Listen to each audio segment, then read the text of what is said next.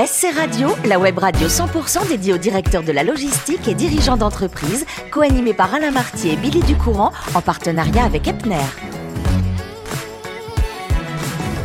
Bonjour à toutes, bonjour à tous, bienvenue à bord de SC Radio, la radio 100% consacrée à la supply chain. Vous êtes plus de 3900 directeurs de la logistique et dirigeants d'entreprises abonnés à nos podcasts.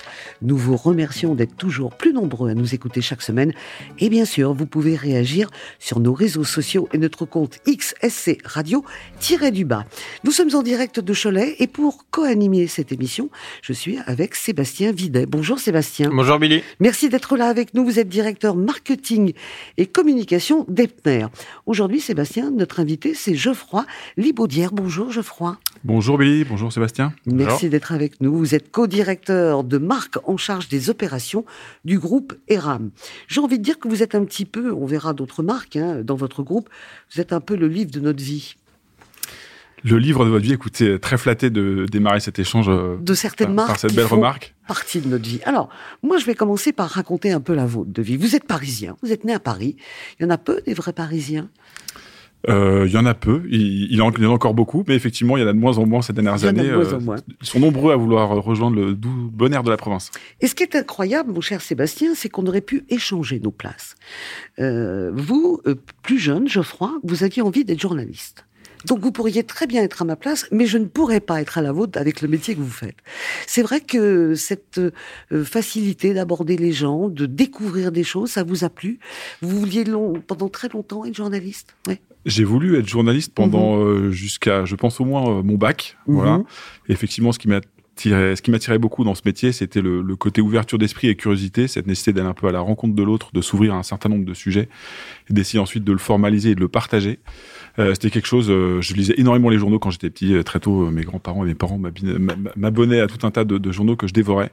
Voilà. Et puis après, la vie est ainsi faite que les études ont avancé. Puis j'ai fini par bifurquer, mais je, je regrette pas mon choix. Bah non. Alors les études, c'est un bac ES, économie et sociale. Vous allez rentrer ensuite à l'université de Nantes et pendant quatre ans, vous faites un master droit et sciences politiques et enfin trois années à l'EM Lyon Business School. Euh, quand on a tout ça en poche, euh, je vous retrouve dans votre premier job comme consultant dans le domaine du retail chez Kurt Salmon. Est-ce que c'était une bonne école pour vous? Est-ce que c'était, euh, ça correspondait à vos études? Et ça s'éloignait un peu de vos rêves? C'était comment ce premier job? Alors c'était une très bonne école, Bonne très bonne école. exactement. Euh, pour deux raisons. La première, c'est que bon, j'ai j'ai découvert, en tout cas, j'ai apprécié le, le monde du retail et toutes les transformations euh, qui ont lieu dans ce secteur depuis maintenant un certain nombre d'années. Un secteur extrêmement dynamique où il faut bouger, il y a énormément de projets, parfois un peu ingrats, mais euh, mais euh, mais extrêmement stimulants. Euh, et puis le conseil, j'en ai fait pendant trois ans. Et euh, quand on n'a pas un projet professionnel très très bien défini, c'est qu'il reste quand même une très bonne école. On apprend énormément de choses, on rencontre énormément de personnes. On découvre beaucoup de métiers, on apprend une méthodologie, une forme de rigueur qui sont précieux pour euh, la suite d'un parcours professionnel. Mm. Alors j'ai démarré cette émission en disant que vous êtes un peu le livre de notre vie parce que le groupe ERAM, on va en parler longuement avec Sébastien, il y a plusieurs marques, mais une fois que vous avez euh, quitté euh, ce poste de consultant, on vous retrouve chez Monoprix. Ça aussi, ça fait partie de nos vies. Donc vous nous accompagnez à chaque étape de nos vies. Alors chez Monoprix, vous devenez responsable prévision des ventes et e-commerce. Euh, on est à quelle, en quelle année à cette époque-là? C'était un peu le- les prémices du e-commerce? Alors je découvre euh, le e-commerce donc dans l'alimentaire. euh, Mmh. Grâce à en- eux? Euh, oui, effectivement, en 2015-2016.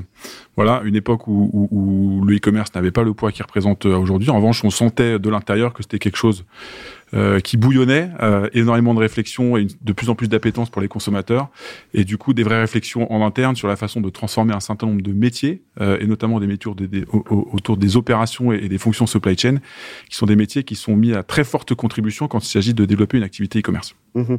Euh, D'être chez Monoprix, ça vous a donné une autre vue euh, que vous aviez avant. Et on va voir que vous êtes infidèle parce que euh, lorsque vous quittez Monoprix, c'est en 2015 et vous arrivez dans le groupe ERAM. Et là, on est en 2023 quand même.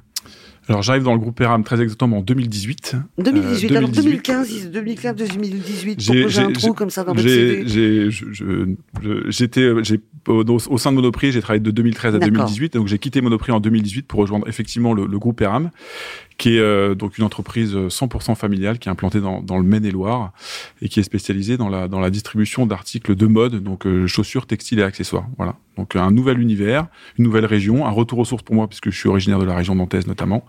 Voilà, donc une superbe expérience et beaucoup de projets qu'on mène maintenant depuis bientôt six ans. Bientôt six ans. Alors, euh, juste un mot, euh, le groupe Eram, on connaît, on connaît les marques de chaussures Eram, mais il n'y a pas, dans ce groupe, il y a d'autres marques. Il y a Melo Yellow. Alors, il y a effectivement le, une, dizaine de marques qui composent le groupe. Je vais tout tester comme ça, il n'y aura pas de jaloux. Il y a Gémeaux, Eram, Bocage, Melo Yellow, TBS, Parade, Cécile, Montlimar, euh, Dresco, donc qui discipline la marque tropézienne, qui sont donc toutes ces marques-là qui constituent ce qu'on appelle le groupe ERAM dans son ensemble, qui est un, groupe aujourd'hui qui fait environ un, milliard de 100 millions d'euros de chiffre d'affaires. Euh, et dont la spécialité, je vous le dis, c'est des, ventes des articles mhm. de mode en centre-ville, en centres commerciaux et en périphérie. Alors, avant de passer la parole à Sébastien, quand on a entendu toutes ces marques, elles nous parlent. Euh, je trouve que c'est formidable parce que ce groupe euh, s'adresse à toute situation familiale. On, peut avoir un plus petit budget, un plus gros. Donc, comme il y a 20 ans, 25 ans, faudrait être fou pour dépenser plus. Ça, ça a marqué toute une génération. Alors c'est le slogan effectivement eh iconique euh, qui a fait la popularité de la mm. marque Eram, qui est la marque historique du groupe, qui va bientôt être centenaire, puisque en 2027, Eram aura 100 ans.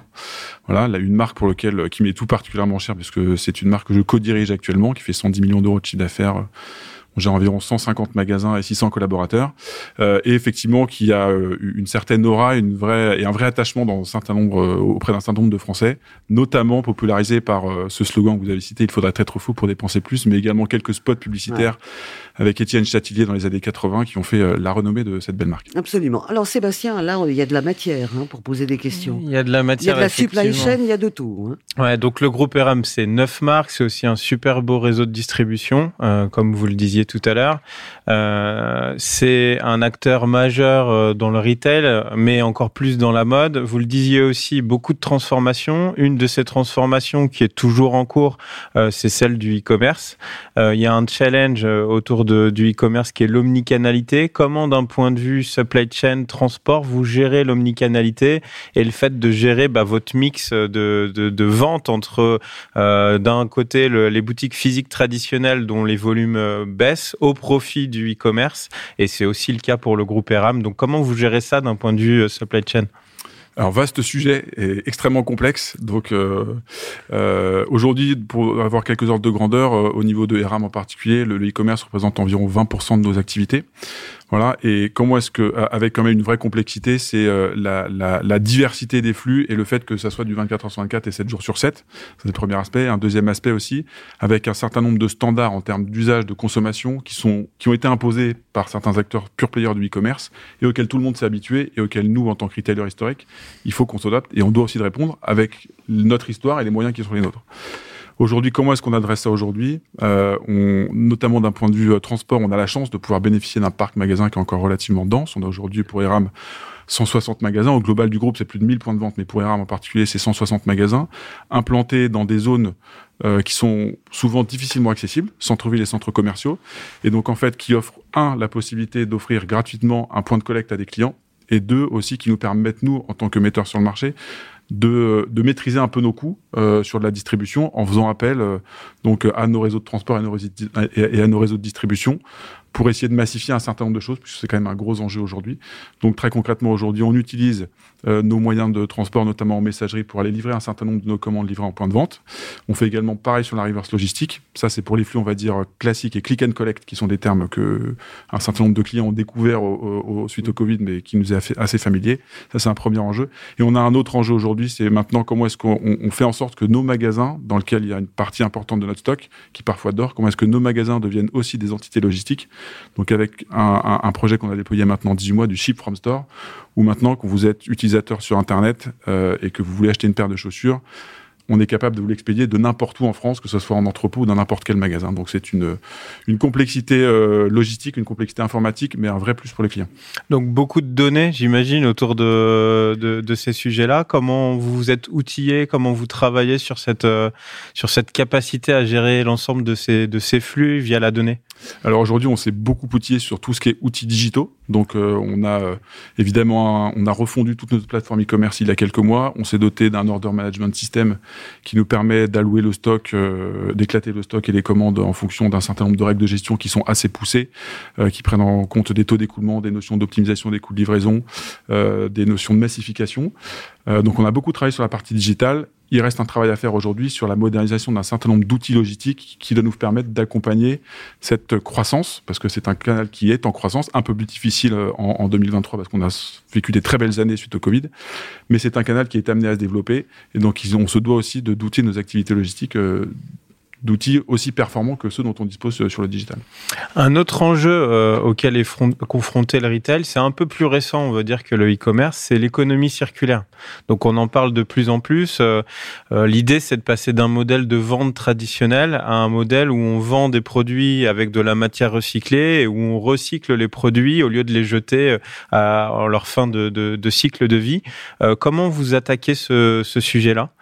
Alors, on l'attaque sérieusement. Euh, sérieusement, on a, un projet d'entreprise euh, sur lequel on travaille depuis maintenant euh, bientôt deux ans, qui nous incite à repenser fondamentalement nos business models un peu traditionnels, parce que voilà, il, faut évoluer aussi, il faut vivre avec son temps, en essayant de mettre notamment la RSE au, cœur d'un certain nombre de nos stratégies, en partant d'un constat aussi, on aime bien mesurer, c'est, on parle beaucoup d'empreinte carbone, mais aujourd'hui dans l'industrie de la mode, où se situe l'empreinte carbone de nos activités en réalité, si vous prenez une paire de chaussures, aujourd'hui, 70% de l'empreinte carbone du chaussure, c'est le choix des matières et les process de fabrication.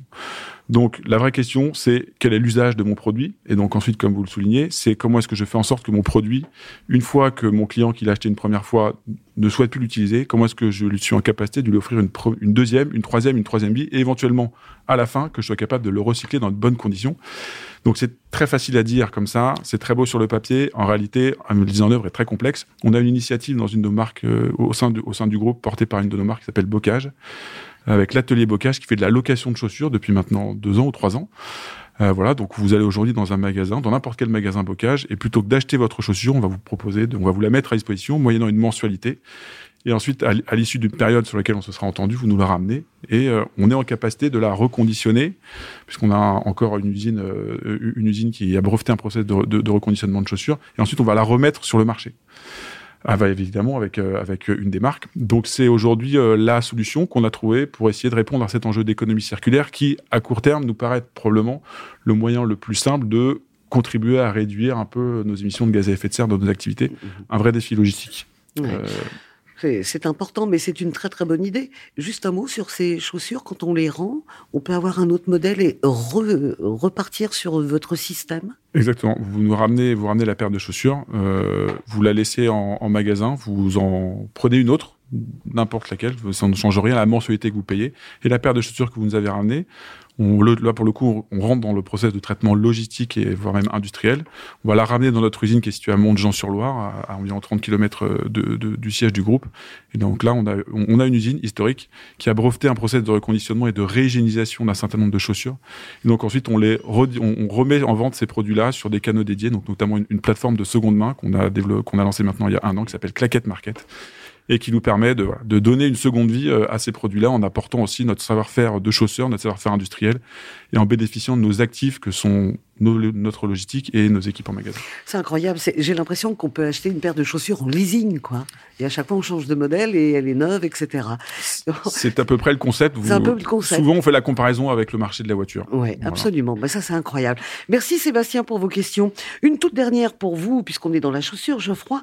Euh, il faut avoir des bonnes chaussures pour jouer au foot il faut avoir des bonnes chaussures pour jouer au foot. Mais j'ai des bonnes chaussures. J'ai d'excellentes chaussures pour jouer au foot. Chaussures, je ne sais pas si elles sont bonnes que, aussi bonnes que, que, que, ce que je le suis, mais bon. Mais surtout, en tout cas, ouais, je, vous avez l'habitude de jouer au foot parce qu'avec des amis, bah, vous jouez toutes les semaines quand même. Je, je joue, je joue toutes les semaines. J'ai encore joué hier soir. J'ai gagné. Je suis content. Je suis de Combien de buts? Voilà. Je, on, on, est entre copains, on donc on, on, compte pas trop, mais voilà. Donc non, le, le, le, le, foot et le sport d'une façon générale fait partie des, mmh.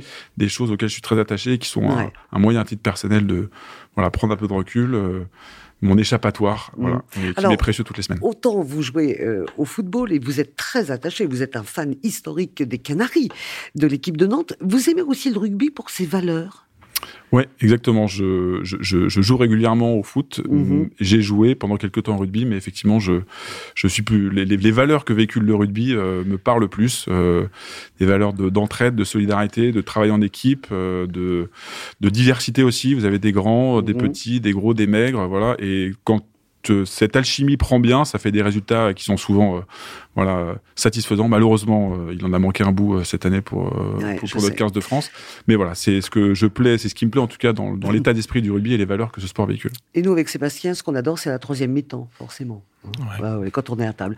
Merci beaucoup, Geoffroy. Merci, Sébastien, pour vos questions. C'est la fin de ce numéro de SC Radio. Retrouvez toute notre actualité sur nos comptes X et LinkedIn.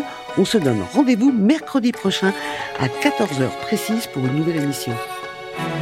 L'invité de la semaine de SC Radio, une production b2b radio.tv en partenariat avec Epner.